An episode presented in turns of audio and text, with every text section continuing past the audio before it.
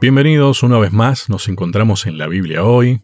Está con nosotros el pastor Sebastián Martínez. ¿Qué tal Sebastián? ¿Cómo estás? Hola Lucho, me encuentro muy bien, realmente muy bien. Te quiero mandar un saludo grande, desearte un feliz sábado. Sabemos que estamos empezando las primeras horas del sábado cuando sale este programa a través de la red Nuevo Tiempo. A vos y a toda la linda familia que tiene este bello programa, que ya tiene... ¿Cuántos años tiene este programa, esta emisión, Lucho? Uy, me, agarraste muy frío. No sé, tiene fácil más de 20 años. La verdad que tiene muchos años. Si uno lo analiza desde que se llamaba, por ejemplo, La Biblia habla, que era el mismo formato, y un saludo a todos aquellos que han pasado por este programa en algún momento, y un agradecimiento. Quien más tiempo estuvo fue el pastor Daniel Rode, y fue idea de él este nombre, ¿no? De la Biblia hoy. Pero sí, si uno lo analiza así desde más de 20 años y largos también, ¿eh? Bien. Te preguntaba porque me hicieron la pregunta en la semana. Eh, yo calculaba más de 14 años. No me animaba a decir un número exacto, pero sabía que con seguridad más de 14 años eran. Pero claro, cuando uno empieza a hacer bien los cálculos, ya superan las dos décadas que este programa se emite a través de la onda de radio. Así que con la excusa de hacer un programa de radio y estudiar la Biblia, hace ya varios años que Lucho está convocando a diferentes personas y yo te agradezco, Lucho, que me tengas tan en cuenta ya hace un par de años. Es un gusto, Sebastián. De paso, eh, un saludo porque la semana pasada recuerdo que saludaste a la gente, a los amigos de Perú, de Chile, de Bolivia, y en el momento se me pasó, lo pensé, un saludo a la gente de Ecuador que muchas veces manda saludos también, ¿eh? Así que un saludo para todos, aquellos que nos acompañan. Un saludo grande. Me había anotado y ahora no tengo mi anotador a mano la señal en la que aparecemos en Ecuador. Mm. Eh, también había mirado la semana pasada, entré a la página de, de Nuevo Tiempo para ver el horario en el que aparecemos en Ecuador, por ejemplo. Eh, y bueno, tengo tantos apuntes acá en la mesa que cada vez parezco más al pastor Rode, a mi profesor, el pastor Rode, que solía aparecer con muchísimos apuntes en la mesa. Yo te haría un paneo de mi mesa y verías un montón de apuntes. Tengo una computadora aquí, una tablet, el, el material escrito, una Biblia de papel y el celular también encendido con otra versión de la Biblia para poder ir siguiendo el estudio de la palabra de Dios. Sí, pero describiste muy bien, ¿eh? con el pastor Rode era algo así también. Muchos papeles arriba de la mesa. señal de mucho estudio también, ¿no? Sí, sí, sí. Y señal de, A ver, yo creo que esto es una dependencia pura y exclusiva de Dios. Mm. Muchas veces cuando escucho la repetición del programa del sábado a la mañana, la escucho y percibo los diálogos que tenemos, Lucho, y digo, wow, qué profundo lo que dijo Lucho, qué profundo lo que, lo que dijo un servidor, no tan pensado, no escrito, no guionado, pero estoy consciente de que es Dios el que produce el programa porque leemos una cosa, leemos otra, sacamos apuntes y después es Dios a través del Espíritu Santo el que va dándole una forma que realmente termina siendo la forma que la persona que escucha el programa, los amigos que puedan escuchar el programa encuentran. Así que realmente agradecidos a Dios por esta bendición que tenemos de estudiar la Biblia en libertad y poderla compartir a través de Radio Nuevo Tiempo. Coincido totalmente, porque cuando lo escucho me pasa lo mismo también. Y digo, wow, gracias a Dios. Y que nos mantenga así también, ¿no? Sí, sí. De esa manera. Bueno, eh, tema de hoy, Sebastián, capaz que tiene que ver con esto que estamos hablando, ¿no? Motivación y preparación. Tal vez uno piensa que cuando hay una motivación, está bueno, vamos para adelante y listo, ya está, con eso alcanza. Pero esa otra palabra entonces nos estaría haciendo ruido, la preparación. Sin embargo, son necesarias las dos. Hoy cuando terminaba de hacer mis anotaciones del título pensaba, hay algo que me suena raro. Claro, tiene que ver con que en locución yo jamás diría que hay que poner un título así. Motivación, preparación para la misión. Muchos finales similares, pero realmente son las palabras correctas, ¿no? Sí, y mm, el versículo para memorizar que se nos propone esta semana, Lucas capítulo 24, versículo 24, estas son las palabras que les hablé, son palabras de Jesús, Jesús hablando. Estando aún con ustedes, dice Jesús, que era necesario que se cumpliese todo lo que está escrito de mí en la ley de Moisés, en los profetas y en los salmos. O sea, Jesús había advertido que se iba a cumplir absolutamente todo en toda la porción de la Biblia que estaba hasta ese momento escrita. Moisés, hablando del Pentateuco, los profetas y los salmos. Y ya en el comienzo de esta semana, el primer párrafo a mí me dejó con la boca abierta, me dejó este, regulando, lo leí el sábado a la tarde después de comer, fuimos a una plaza con mi esposa a disfrutar del aire libre. Y no teníamos a nuestros hijos, nuestros hijos estaban en otras actividades de la iglesia el sábado por la tarde. Y lo leíamos, leemos casi todo el folleto, también leemos el suplementario, tratamos de hacerlo el sábado, después cada día me dedico a, profundizar. Pero ese día me, me quedé, no podía creer y agradecí a quienes son los autores de este material, quien es el autor de este material, por tener la valentía de encarar un tema con sensibilidad, pero directo. Él dice, Pablo escribió a los filipenses, hmm. Filipenses capítulo 1, versículo 15 al 18. Es verdad que algunos predican a Cristo por envidia y contienda. Yo quedé, o sea, digo, ¿cuántas veces habré pasado este material? ¿Cuántas veces lo habré mirado? Tal vez no le di demasiada importancia. Hay gente que predica a Cristo por envidia o por contienda. Claro, a ver, y aquí quiero pedir disculpas si alguien se ofende, ¿no? Por mi tarea pastoral me toca siempre estar detrás del púlpito. Son pocas las veces que yo estoy sentado y escucho a otro predicar. Generalmente me toca a mí predicar, ¿no? Por la tarea pastoral. Pero cuando empecé a preguntar y a compartir este pensamiento con más de un hermano de iglesia que están lejos, que no son de Argentina, algunos que sí son de Argentina, coincidíamos en esta reflexión que hace Pablo. Algunos predican a Cristo por envidia y contienda, pero otros lo hacen de buena voluntad. Estos, los de la buena voluntad, lo anuncian por amor. Esta palabra a vos te encanta. Esta palabra, por amor, sabiendo que estoy puesto para defensa del Evangelio. Otros anuncian a Cristo por rivalidad, no sinceramente, pensando añadir aflicción a mis prisiones. Pero, ¿qué importa? dice Pablo. Lo importante es que por pretexto o por verdad, Cristo sea anunciado y esto me alegra y me seguirá alegrando. Y acá abro mi corazón, abro mi corazón y me ha pasado muchas veces salir de un lugar disconforme con la predicación. Claro, muchos me dicen, bueno, pero usted es pastor, y con honestidad, Lucho, vos me conocés, sos mi amigo, sabes que dentro del área de la teología hay una partecita que es la teología pastoral y dentro de la teología pastoral hay otra partecita que tiene que ver con la predicación. Y a mí me gusta, es digamos lo que más me gusta de, de ser pastor. Y específicamente dentro de la teología pastoral y dentro de la predicación bíblica, el sermón expositivo. Entonces, me encanta, me preparo, leo, busco, investigo para tratar de predicar lo mejor posible sabiendo que es un don que Dios me dio y que tengo que pulir porque es para Él. Entonces cuando salgo de una iglesia y no sentí realmente una predicación bíblica, una predicación genuina, cuando vi decorado el ego de la persona, cuando vi mm. tantas frases, hay una frase que me encanta que es, un versículo de la Biblia y mil palabras humanas no es un sermón. Y a veces uno escucha un versículo y mil palabras. Y uno se va con la tristeza de tener sabor a poco. Yo quería escuchar la palabra de Dios y sin embargo me parece que escuché más a una persona hablando desde su humanidad sin tener esa sinceridad de encarar la predicación. Y hay otro que está al lado mío, yo no lo digo, pero lo pienso, eh, lo pienso, con honestidad lo digo, lo pienso en mi mente, y al lado mío un hermano me dice, ay pastor, qué tremendo sermón el que escuchamos, me dio tan en el corazón, me ayudó, digo, wow, qué poder el que tiene Dios misericordioso que ante el mismo sermón, la misma predicación, la misma lectura bíblica, unos salimos disconformes y otros salen tan llenos de la palabra de Dios. Aún con el vaso de barro completamente sucio, completamente dañado, completamente defectuoso, Dios hace milagros. Por eso me gusta cuando aquí Pablo dice, pero ¿qué me importa? Lo importante es que por pretexto o por verdad Cristo sea anunciado.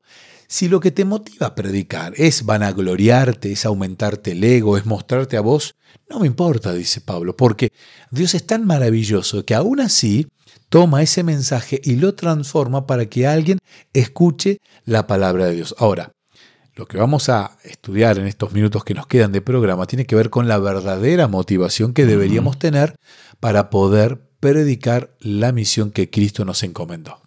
Mira, en mis apuntes me anoté la palabra esta que vos dijiste que a mi gusto me gusta, sí, que es amor, que es el verdadero motivo. Y me anoté una pregunta. Porque, a ver, Así como la misión es de Dios, Dios es el que motiva. Me anoté, ¿y si no tengo ganas? ¿Qué? Y viste, me parece que, a ver, la figura que nos puede caber para entender esto, yo puedo no tener ganas. Pero si llueve, yo decido si me mojo o no. Si disfruto de la lluvia o la sufro. ¿No? En este caso pensemos que necesitamos la lluvia. Yo decido, me pongo debajo de la lluvia de esa gracia de Dios para que me motive o no. Porque Dios no va a cortar mi libertad de paso, ¿no? Que va siempre tomada de la mano del amor. Ese es Dios. Entonces, me parece que ahí tenemos en esa figura la, la, respuesta. Tal vez suena muy duro, pero si no hacemos misiones porque decidimos no hacerla. Sí. Y es respetable, ¿eh? Quieras o no, es respetable. Y por otro lado, si hacemos la misión desde el lado del egoísmo, como lo que plantea Pablo, como lo que contabas recién, ¿no? Tal vez.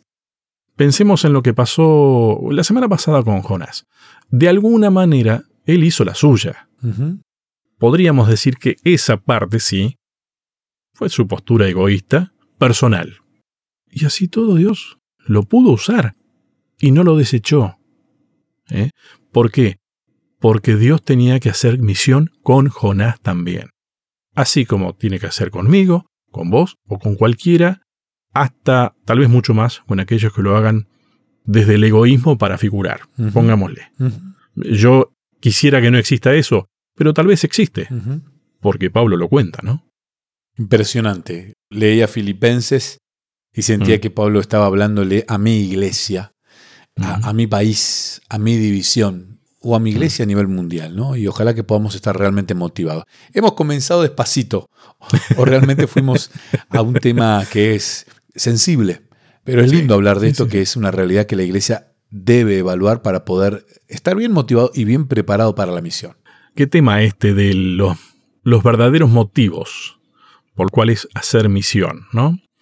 Yo creo que a vos te dije alguna vez, si a mí hay algo que me molesta, que no me gusta, es hacer las cosas porque tengo que.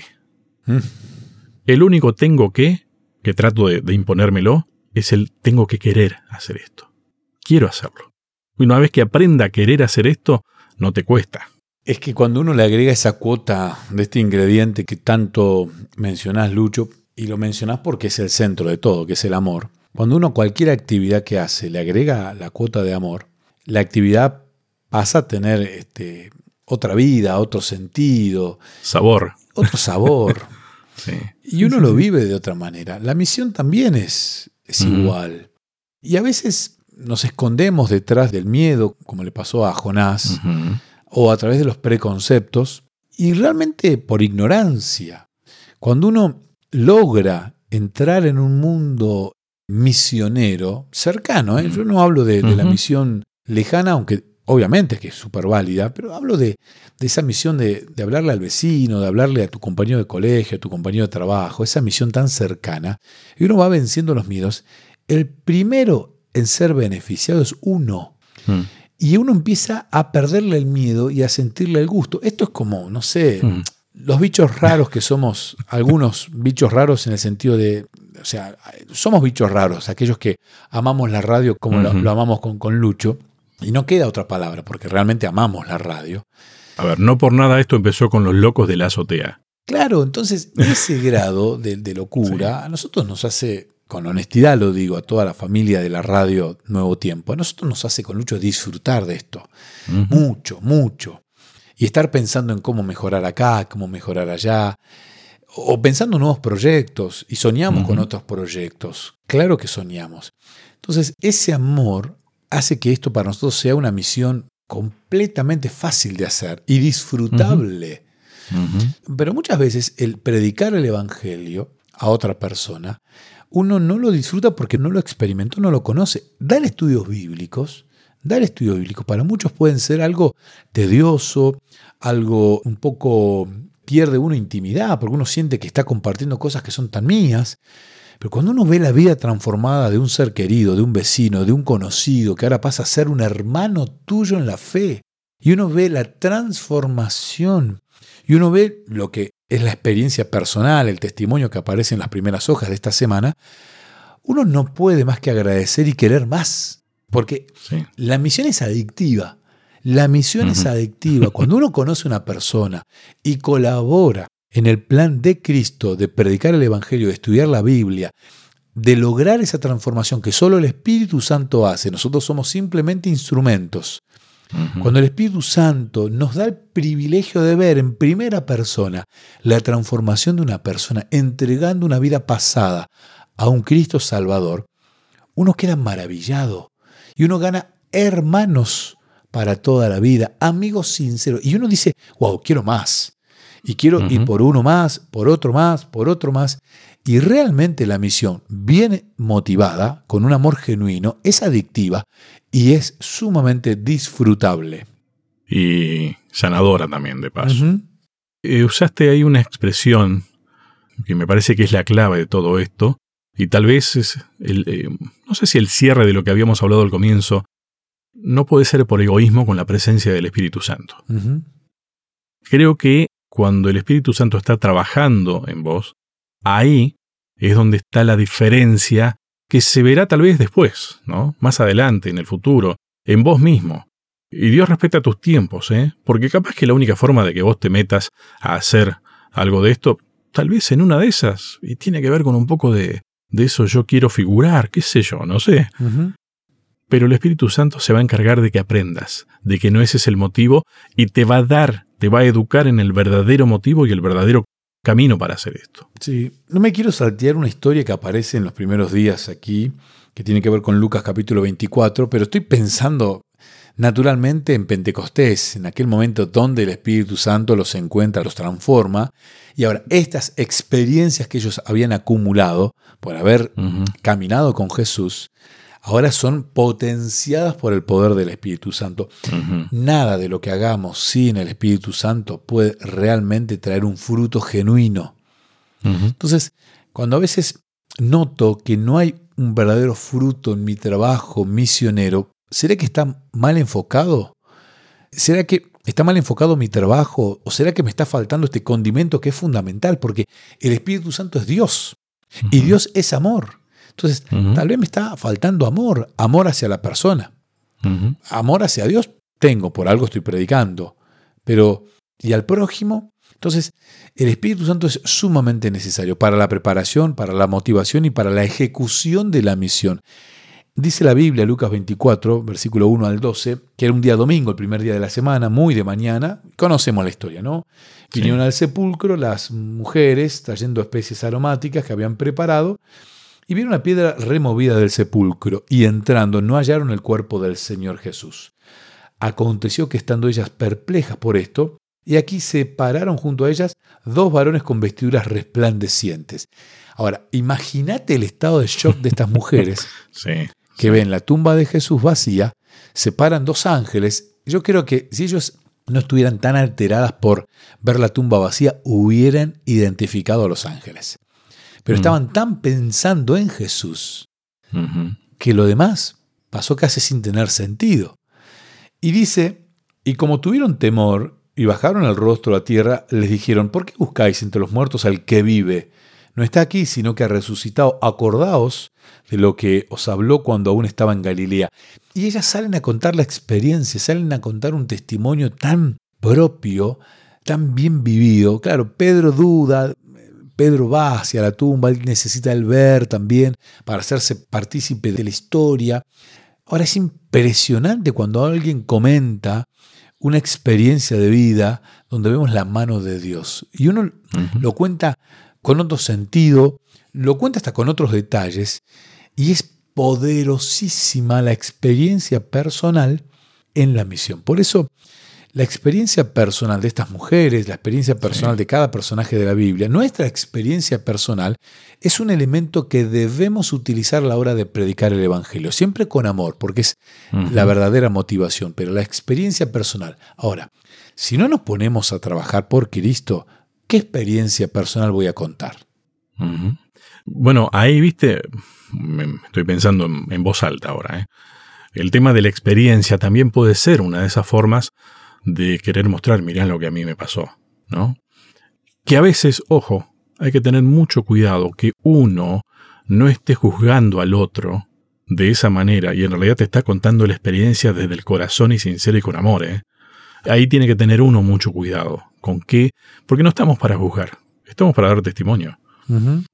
Y pensaba recién en, a ver, en la sorpresa de las mujeres y la situación de Pedro también.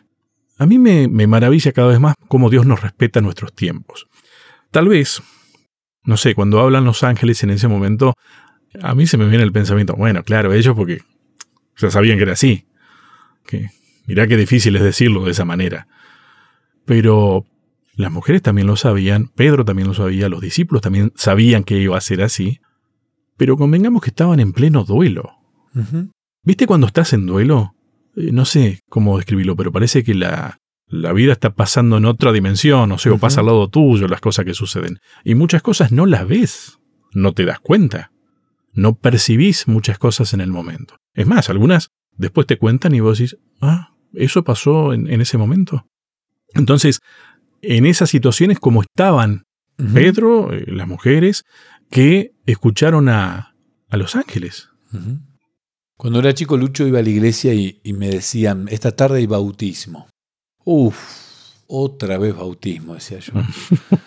oh, qué cosa aburrida, pensaba, ¿no? Hablo cuando tenía 5, 6, 7 años. Qué cosa aburrida, otra vez.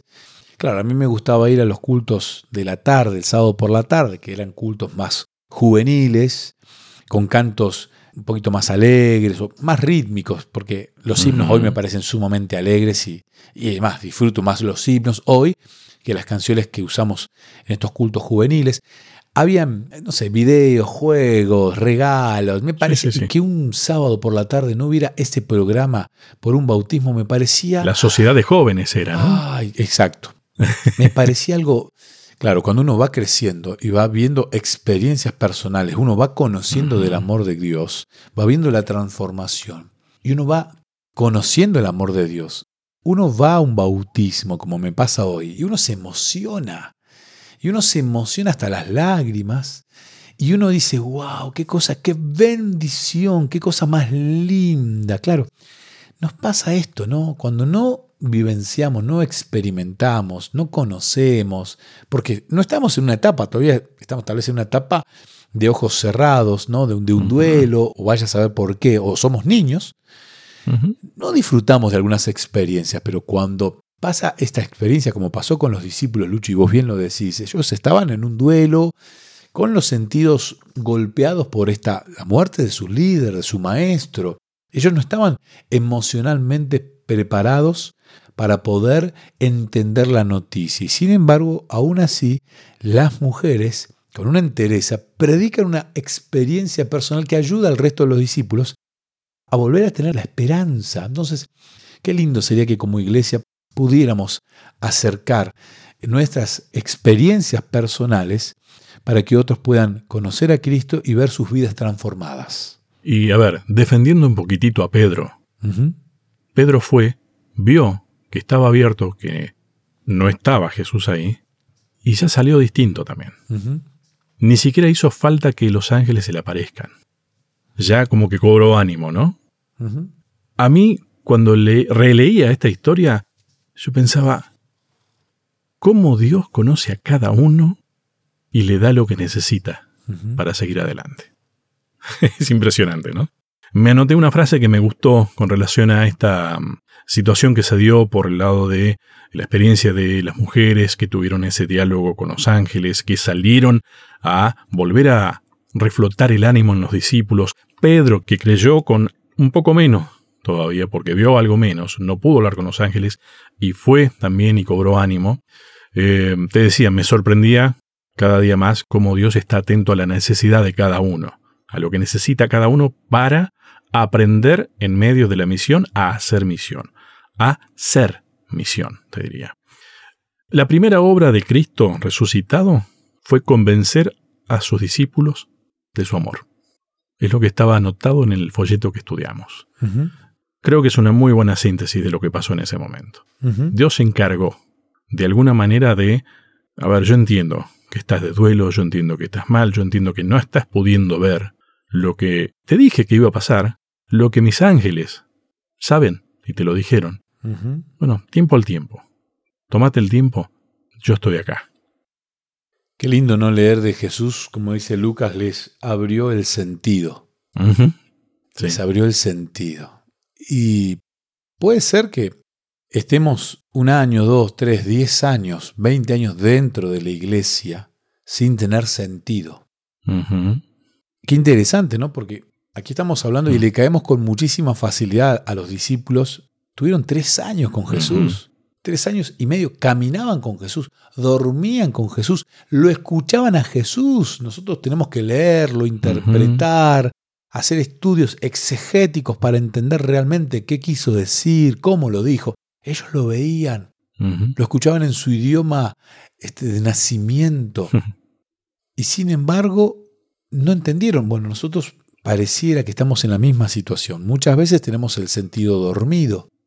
Claro, cuando Jesús interviene personalmente en nuestras vidas, cuando Jesús, que además la preparación de la misión o la misión es diseñada a la medida de cada uno.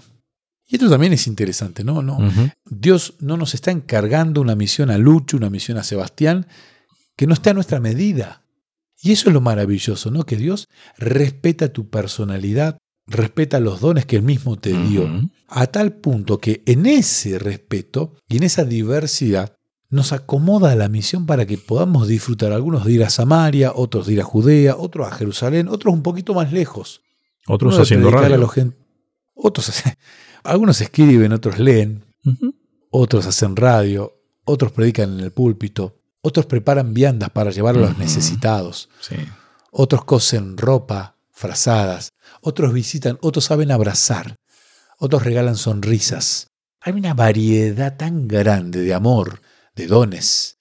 Y todos ellos, utilizados con el verdadero motivo, predican de Cristo y de Cristo resucitado y de Cristo volviendo a buscar una iglesia que está preparándose y que debe motivarse porque en la misión, el más beneficiado soy yo. Porque las mujeres, al contar la historia, porque Pedro a la hora ir y ver, se va maravillado a su casa. Y cuando uno va y experimenta, uno se va maravillado. Y es uno el principal. Y no es por egoísmo, pero la realidad es que uno es el principal beneficiado a la hora de hacer misión. Por eso es tan lindo, ¿no? Por eso es tan bueno. Sacando el caso de un Jonás, que bueno, Jonás se enojó, Jonás ahí despotricó un poquito, él fue testigo de primera mano de la misericordia de Dios. Él en primera persona vio el amor y el poder de la palabra de Dios que a través de él estaba usando. Imagínate predicar sin ganas y ver que la gente empieza a ser transformada. Realmente esto es poder. Y yo creo que esas experiencias como la de Jonás son muy útiles también para entender que, ah, no soy yo, por más bien que predique, no soy yo, por más que entienda todo, ¿no? Porque eso hasta es terreno peligroso inclusive, ¿no? Y, Pero esa experiencia te tiene que servir a vos para aprender eso, que es Dios. La misión es de Dios. Por algo se reitera tanto este concepto también, ¿no? Ahora, vos fíjate, los discípulos estaban pasando por una situación, además de estar en duelo, Estaban todos reunidos ahí en el, en el aposento, ¿no? Estaban en duelo y, quieras o no, no habían entendido todo. Había, es más, habían entendido mal, habiendo compartido tiempo. No lo juzguemos. Nosotros hoy día entendemos todo. Y yo hoy te estaba por hacer una pregunta, Seba. ¿Hay que estar totalmente preparado para poder hacer misión? ¿Quién está totalmente preparado? No, no. A ver, preparado en el sentido de depositar mi vida en Dios. Pero preparado intelectualmente, económicamente, etcétera, no. Mientras uno menos preparación tiene, más dependencia de Dios también. Y cuando uno más se prepara, más se da cuenta de todo lo que le falta. Exactamente, exactamente. Yo estudio la Biblia todos los días. Y todos los días siento que no sé nada. y leo la Biblia y me encuentro con pasajes que ya los leí, pero que no los interpreté como ahora, a los 45 años. Y digo, wow, Qué impresionante, esto no lo había visto. Y a la hora de predicar también uno elabora un sermón para prepararlo a X personas, especialmente aquellos sermones evangelísticos donde uno quiere acercar a la persona que todavía no conoce al estudio de la Biblia. Y uno aprende, aunque sea un sermón hiper conocido, Aquí Jesús, Lucas capítulo 24, versículo 44, dice, estas son las palabras que les hablé cuando estaba con ustedes, que era necesario que se cumpliese todo lo que estaba escrito de mí en la ley de Moisés, en los profetas y en los salmos. La ley de Moisés, los profetas y los salmos era toda la Biblia que ellos tenían, era el Antiguo Testamento. Entonces, no solamente nos motiva la experiencia, también tenemos que tener un fundamento, y el fundamento tiene que ver con el estudio. Cristo no solamente se quedó con la experiencia de, muchachos, yo les dije, la experiencia, lo, no, no, a ver, les mostró la Biblia y en la Biblia les fue dando un fundamento profético. Miren, aquí la Biblia dice en la parte del Pentateuco, hace referencia a mí. Aquí los salmos hacen referencia a mí.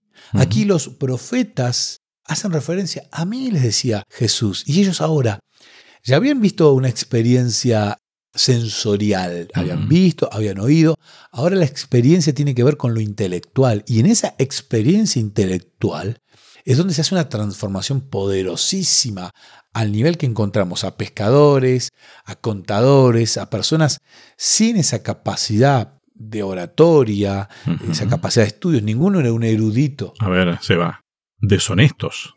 Sí. Cambiados.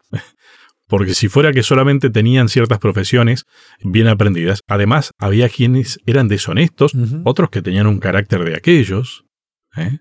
Y con esta experiencia y este aprendizaje, transformados.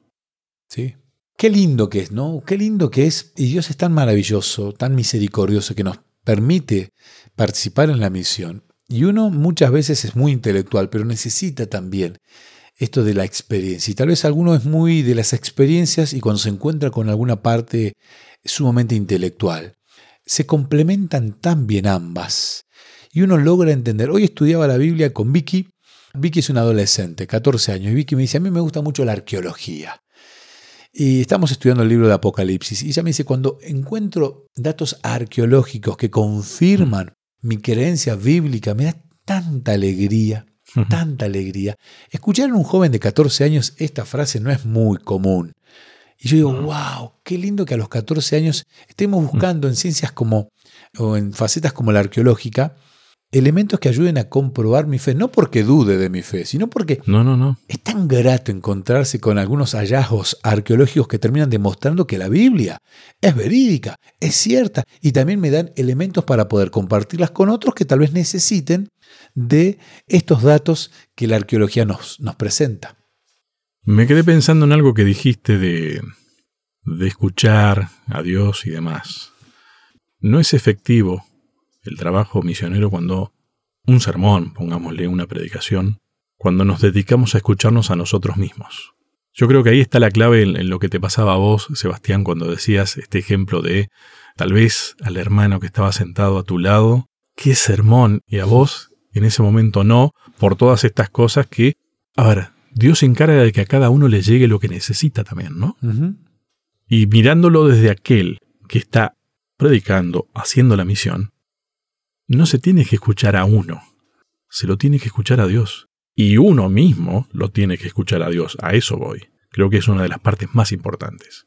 Y qué lindo que es cuando uno escucha a otra persona, en este caso cuando uno está disfrutando del culto y escucha a alguien predicar, que tal vez no tiene todos los recursos intelectuales, tal vez no tiene todas las herramientas intelectuales que uno, por el estudio que tiene, pudo disfrutar por gloria de Dios, sin embargo, tiene esas experiencias que terminan a uno transformándole la misión, la visión y la misión.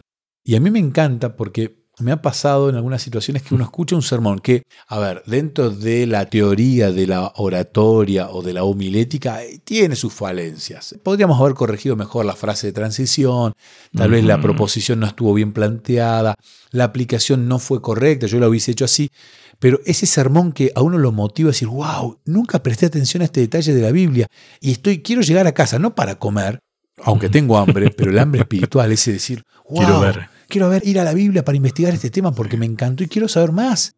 A mí me ha pasado muchas veces de escuchar sermones chiquitos, pequeñitos, pero han sido tan profundos que me han generado en mí el deseo de preparar otros sermones, ese fue el puntapié, para preparar. Entonces, qué lindo que es escuchar a una persona guiada por el Espíritu Santo que detrás de esta preparación hubo muchísima oración, porque se nota, se puede palpar la preparación con el Espíritu Santo para cualquier partecita que nos toque en la misión. ¿No te parece que recién empezamos?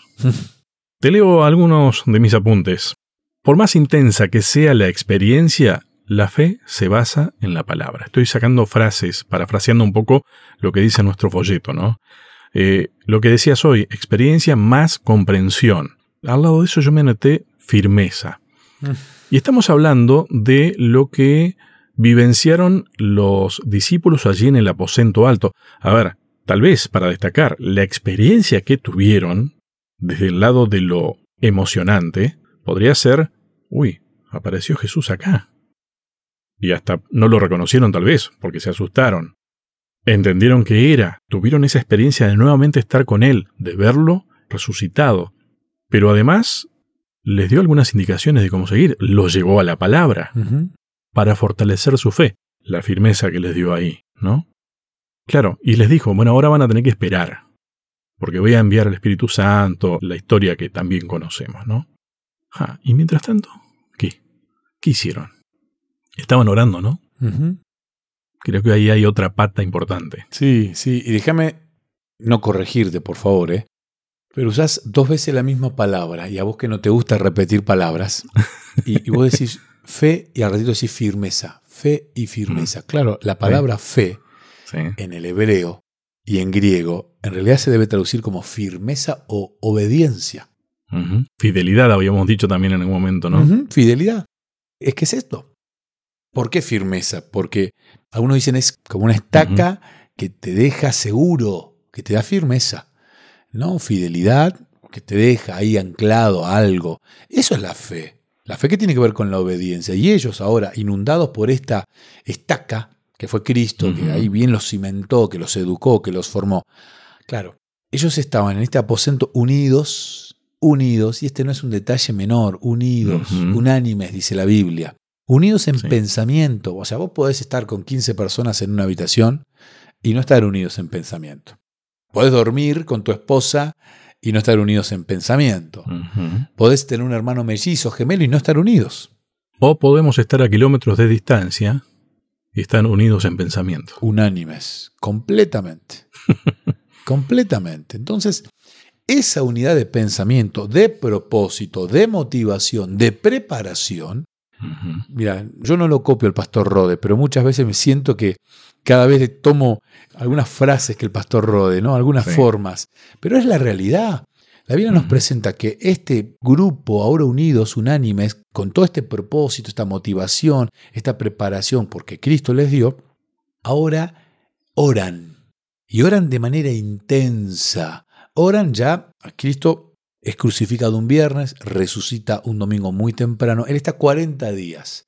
Desde la Pascua, desde esa fiesta que fue el viernes, tenemos que contar 50 días para tener la fiesta de los 50, o sea, Pentecostés. Y entonces, cuando Cristo asciende y ellos quedan sin Cristo, pasan una semana.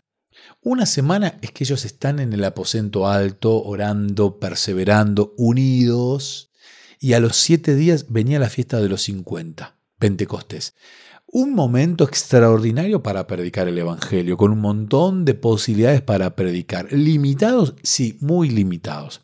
¿Por qué? Porque venían personas que no hablaban el mismo dialecto, que no hablaban el mismo idioma que ellos. Eran judíos, pero habían nacido en otros lugares. Y ahora ellos, transformados por el poder del Espíritu Santo, y este es el ingrediente, el Espíritu Santo los transforma y son personas que empiezan a hablar en otros idiomas que ellos desconocían, un verdadero don de lenguas. Y hay gente que dicen, están borrachos. Me encanta Pedro porque, porque Dios transforma la personalidad pero te deja tu esencia. Un Pedro que, no se puede quedar callado. Le dice, muchachos, son las nueve de la mañana. ¿Cómo vamos a estar borrachos? Estamos hablando por el poder maravilloso de la gloria de Dios y, y venimos a predicarles a este Cristo. Bueno, tremendo como les responde. Pero ese día podemos ver que 3.000 personas se agregaron a esta iglesia que estaba comenzando. Claro, mm. el ingrediente es la oración, el ingrediente es la unidad y a todo eso le sumamos el poder de Dios a través del Espíritu Santo, que es Dios, y que tomando la unidad y tomando la oración hace de un grupo de personas que dudaban, que se equivocaban, un grupo de personas que formó ni más ni menos que una iglesia que hasta el de hoy perdura, que tiene los mismos principios y que sigue esperando, tal cual ellos, con los ojos mirando al cielo, a ese Cristo que se estaba yendo a preparar un lugar. Estaba mirando mis apuntes, recién se va. Armonía. Mm. Qué palabra linda, ¿no? Me encanta. Y vos fíjate que esa armonía, gracias a la presencia del Espíritu Santo, ojo, hay que estar dispuesto también, ¿no? Porque si no, volvamos a lo mismo. Dios es un caballero que no te va a invadir, va a respetar tu voluntad, te va a dar la libertad de elegir. El Espíritu Santo hacía eso. O sea, este grupo estaba reunido, estaba unánime, estaba en armonía. Y eso no quiere decir que eran uniformes y todos eran igualitos. No, no. Pedro siguió siendo de alguna manera Pedro, como lo decía recién, ¿no? Con su forma de ser. Mejor encaminada, diría, ¿no? Y vos fíjate que interesante porque lo que predicaban era arrepentimiento y perdón. ¿Cuántas palabras, wow, eh, claves? Armonía, predicar, Espíritu Santo, arrepentimiento y perdón. No salían a juzgar a los demás, ¿eh? Ah, vos crees en esto. No, no. En ese sentido ahí vemos la diferencia de lo que pensaba Jonás, de lo que tuvo que aprender. En esas semanas, ¿cómo aprendieron eso? Tengo atrás mío aquellos que están mirando tal vez el programa en YouTube de paso los invitamos eh, a buscar en mi página en YouTube, aparezco como Pastor Sebastián Martínez, ahí estamos subiendo el programa para que lo puedan ver. Detrás mío tengo mi guitarra, que está en el estuche. Y si yo sacara el estuche y mostrara la guitarra, tiene seis cuerdas completamente diferentes, cambian en tamaño y en textura también. Sí, hay tres que se parecen más y hay tres que son más distintas. Pero en tamaño cambian y cada una suena diferente. Ahora, tocadas de una manera, logran formar una armonía. Y esa armonía, cuando una cuerda está mal, ya suena desafinada la nota y ya de alguna manera nos arruina el canto, la canción. Hoy como iglesia, o queremos sonar todos con la misma cuerda o no queremos respetar que somos cuerdas distintas y que necesitamos depositarnos en las manos de Dios, que es el músico, para hacernos sonar en armonía. Nos falta esta armonía. Es una palabra que cuando yo la escucho pienso en música. Nos falta sonar en armonía como iglesia para lograr predicar como este grupo de discípulos que hacía obras extraordinarias, porque no oramos, porque no estamos unánimes y porque tal vez no tenemos al Espíritu Santo en nuestras vidas, al amor, para realmente poder predicar a aquellos que todavía no han conocido, a aquellos que todavía nos creen borrachos, pero porque no le hemos predicado, después que escuchen el sermón completo, seguramente van a tener otra visión de aquellas palabras que decimos. Eh, Sabes que ahora que decís esto, estaba hoy a punto de decirte algo, pero bueno, durante mucho tiempo hicimos un programa, Sebastián, con otros ojos que tenía como frase siguiente, bajo el título, con otros ojos, saber mirar. También es válido poner el título con otros oídos, saber escuchar. Y con otras voces, saber hablar, saber decir. Y la única forma es, como vos decías, que sea Dios el encargado de ejecutar el instrumento. Sí, sí. Nos cuesta, nos cuesta dar ese paso al costado y sin embargo es tan lindo cuando el Espíritu Santo te muestra y es maravilloso el momento de la testificación, el momento de la preparación, es maravilloso y ahora el momento post, porque uno ve a la iglesia primitiva con 3.000 personas agregándose en ese día ¿Y ahora quién atendía? A ver, porque había que seguir predicando o dejamos de predicar para atender estas 3.000. 3.000. Sin embargo, vemos la iglesia hablando de las, usa las palabras doctrina y, y, comunión en este texto de Hechos capítulo 2 versículo 41 y hace referencia al tema de la enseñanza y de la camaradería. O sea, está lindo estudiar, y a mí me encanta estudiar y aprender y descubrir, pero qué lindo que te cuiden, que te atiendan bien, que te cocinen rico, que te abracen, que te hagan sentir amor genuino. Como iglesia tenemos que enseñar la Biblia, pero también tenemos que saber abrazar. También tenemos que saber socorrer al necesitado. Tenemos que entender que estas cuestiones son tan fundamentales como entender cuestiones doctrinales, cuestiones teológicas. Sí, es interesante. Pero también la camaradería, este buen trato hacia las personas que tuvo la iglesia primitiva hizo que esta motivación y esta preparación dieran frutos extraordinarios. No sé, casi que sospecho que estaba mirando mis apuntes, pero tenía notado eso. Sin querer caer en repeticiones. Sin amor es imposible eso. Ahora hay una buena noticia. Así como los discípulos lo aprendieron, nosotros también podemos aprender a amar. Al fin y al cabo, creo que esa es la misión de Dios con nosotros, en nosotros, ¿no? Que aprendamos a amar. Y es tan bueno Dios que no nos toma examen de ingreso, no nos, o sea, en el transitar nos va transformando. No hay que ser perfecto, pero en el hecho de ir avanzando en la testificación, en la misión, Dios nos va transformando nuestras vidas de pecado. Ya nos hizo santos porque nos apartó, nos eligió, somos su real sacerdocio, somos su nación especial, su pueblo. Y tenemos que creerlo y vivir en consecuencia. Y también valorizar a través del estudio. A ver, si yo soy el pueblo de Dios, ¿por qué? A ver, ¿qué creo? ¿En qué puedo fundamentar? ¿En qué puedo estar firme? Eso se llama fe.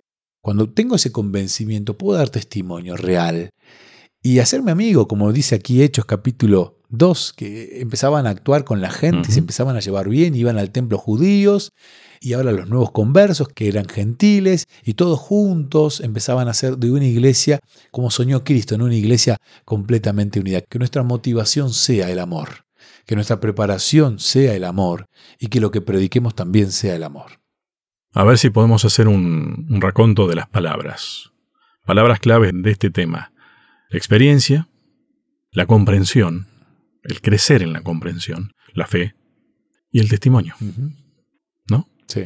A ver, me gustó mucho esto de la camaradería. Termina siendo el compartir y el amor, que es parte del testimonio. No lo podemos dejar de lado. Pero me parece que esas son las palabras en las que se podría construir el tema de hoy, ¿no?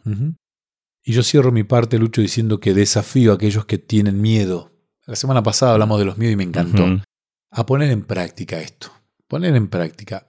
Si tenés un don hacia lo sociable, úsalo. Si tu don está hacia lo intelectual, úsalo. Usa tu don, que el Espíritu Santo, el mismo Espíritu Santo del aposento alto, quiere transformar tu vida para poder ser un instrumento valioso en la misión, bien motivado y preparado.